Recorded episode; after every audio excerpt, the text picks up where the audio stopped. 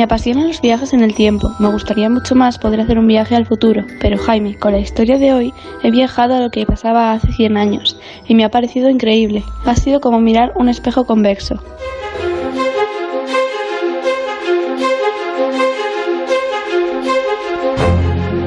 Tenemos una estación de radio en un faro del Cantábrico. En Por fin no es lunes, Punta Norte.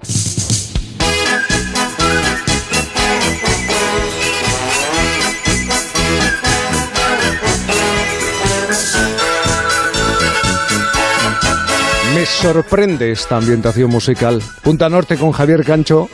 Por cierto, ayer hablamos con Javier Cacho. ¿eh? Sí, ¿Eh? sí, sí, lo escuché, lo escuché. ¿Qué tal? ¿Cómo estás, Javier? Hola, buenos días, Jaime, Bu- buenos días a todos. Buenos días. Dentro de poco, te- un islote, por lo menos, en, en tu tierra, ¿no? Por lo menos. Bueno, no creo, eh, no creo, no merezco yo tanto, tanta atención, pero, pero eh, el personaje con el que hablasteis ayer, desde luego que se la merece. Sí, y, y yo que he estado en la Antártida, me parece, además, que es indiscutible el reconocimiento que se le ha dado. Indiscutible. Eh, Esta semana, eh, nos estamos desviando un poco del tema, pero esta semana he visto una fotografía eh, tuya con David del Cura, puede ser. Eh, Mm. Erais retoños, unos retoños, unos, unos chavales. Sí, cuando jugábamos al fútbol y, dábamos temor a, a los equipos de la competencia en los torneos de medios de comunicación. Arietes, ¿no? Como arietes. eh, sí, sí, sí. Bueno, vamos a centrar el tiro, nunca mejor Sí. dicho. Vamos a centrar el tiro porque a los prejuicios lo que peor le sienta son los viajes. Por eso suena esta música. De modo que viajar en el espacio, pero también en el tiempo, es una buena forma de desprenderse pues de terquedades, de pensamientos, me gusta el concepto, adiposos. Sí, por eso queremos que, viajen con nosotros durante los próximos minutos, porque tenemos la intención de partir hacia 1920. Ponemos rumbo a lo que estaba sucediendo hace ahora 100 años. When you hear the Woodrow Wilson, you might think aloof, the professor turned president. Hace 100 años, el presidente de los Estados Unidos, que se llamaba, como hemos escuchado, Woodrow Wilson, también conocido como el redactor de los 14 puntos. Queremos hablar de él, queremos hablar de, de Woodrow Wilson, que podría ser recordado por varios aspectos que formaron parte de la identidad de los Estados Unidos durante el siglo XX. Por ejemplo, para empezar, habría que reparar en que el señor Wilson fue el fundador de la política exterior que acabó situando a Estados Unidos como el gran referente. La geopolítica de la pasada centuria, Jaime, empezó a reorientarse después de una decisión clave que tomó el entonces inquilino de la Casa Blanca. Es curioso, eh, pero también es muy posible que algo parecido está sucediendo ahora mismo, 100 años después, pero en el sentido contrario.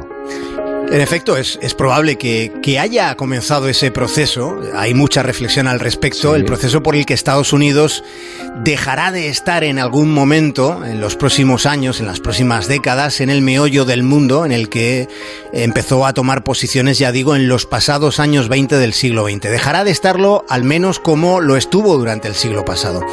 Y de regreso a ese siglo, la decisión clave que he mencionado, Jaime, es la entrada de Estados Unidos en la Primera Guerra Mundial. Estados Unidos entró en la Primera Guerra Mundial a pesar de que Wilson fue reelegido presidente en noviembre de 1916 con el siguiente lema, atención, él nos mantuvo fuera de la guerra. Ese fue el lema de su campaña. Él era Wilson, la guerra a la que hacía referencia el lema era la Gran Guerra, la Primera Guerra Mundial, y Wilson, solo seis meses después de aquel lema, declaraba la guerra como presidente de los Estados Unidos a los llamados imperios centrales europeos.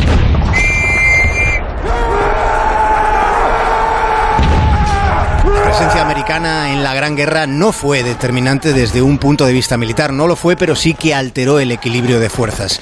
Wilson entendió algo muy importante, entendió que la posición de su país al lado de, de Reino Unido, Francia y Rusia debía acompañarse al mismo tiempo de una actitud mediadora para cuando llegase el final de la contienda que él y sus expertos ya barruntaban.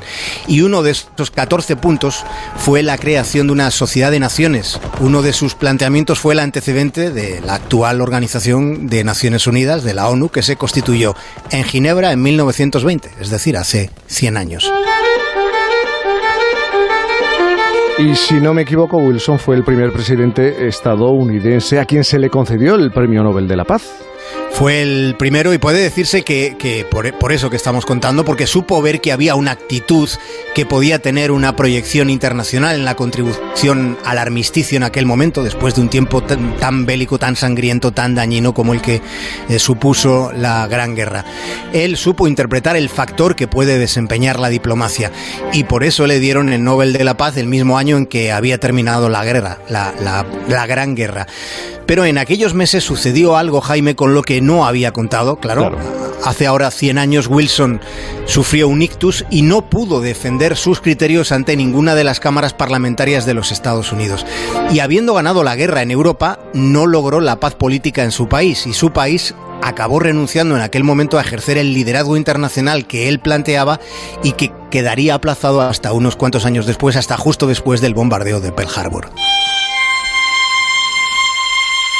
Has mencionado al principio que a Wilson podría recordársele por varios aspectos relacionados con lo que fue la influencia de los Estados Unidos a partir de los años 20 del siglo pasado. Eh, pero, ¿a, qué aspectos te referías?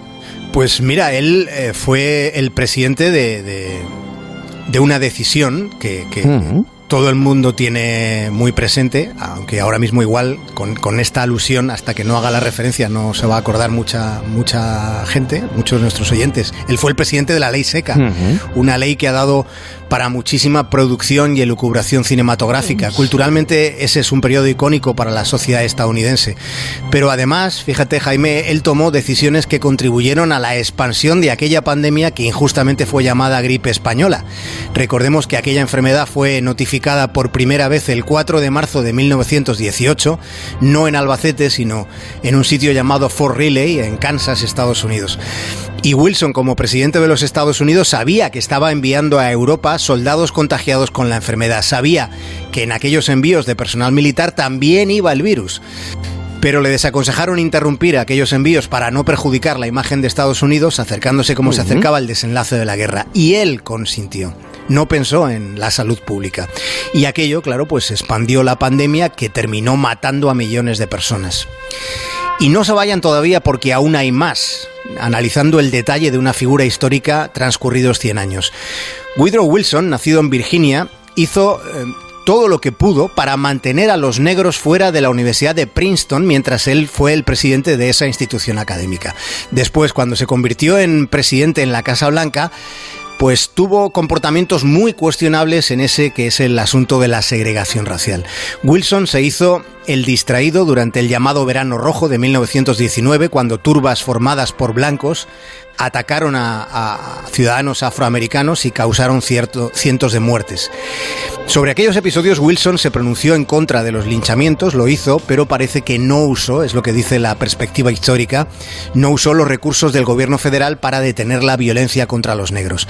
El asunto racial parecía que no concernía a Wilson. De hecho, en la configuración de lo que sería Naciones Unidas también se quiso incluir en aquel momento una cláusula de igualdad racial pero precisamente ese detalle al presidente Wilson parecía que no le concernía, miró para otro lado. Following World War I in 1919, Japan proposed the inclusion of a racial equality clause at the Paris Peace Conference. Aquella cláusula fue propuesta por los japoneses y fue desdeñada por los estadounidenses. Es verdad que Woodrow Wilson Tuvo comportamientos muy cuestionables, los tuvo en una época que en sí misma era racista. Aquí lo decimos, Jaime, lo, has dicho tú en más de una ocasión, el contexto es relevante. Resulta interesante revisar una figura histórica 100 años después, porque es cierto que Wilson fue muy moderno, interpretando cómo iba a funcionar la geopolítica del siglo XX, pero fue uno más comportándose como un racista en una época que era racista.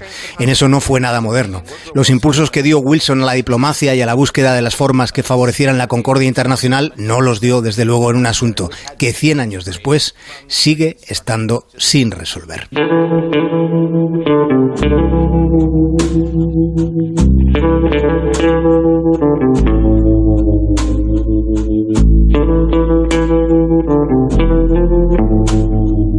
Fíjate, 100 años, ¿eh? 100 años, latente, existente, está ahí.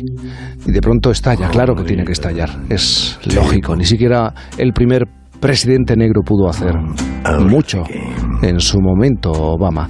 Javier Cancho, eh, gracias como siempre, hoy es día de playa y en el norte, sí, sí, sí, sí, día soleado y, luminoso en todos los aspectos, porque hasta el aire que respiras viene impregnado de fragancias, de estas que te, te llevan a la calle a hacer cosas. Así que me voy a poner los auriculares y me lanzo al paseo. Muy bien. Eh, ahí no vas a ver playas delimitadas eh, por, por zonas, ¿no? Con cuadraditos de 4x4, como en Benidorm, ¿no? No, no, de momento no, de momento no. No sé qué pasará en verano, porque es una decisión que tiene que tomarse, pero, pero bueno, aquí en el norte no, no creo que haya ese tipo de aglomeración. Bueno, disfruta del domingo, un abrazo muy grande. Enorme, Jaime, un abrazo.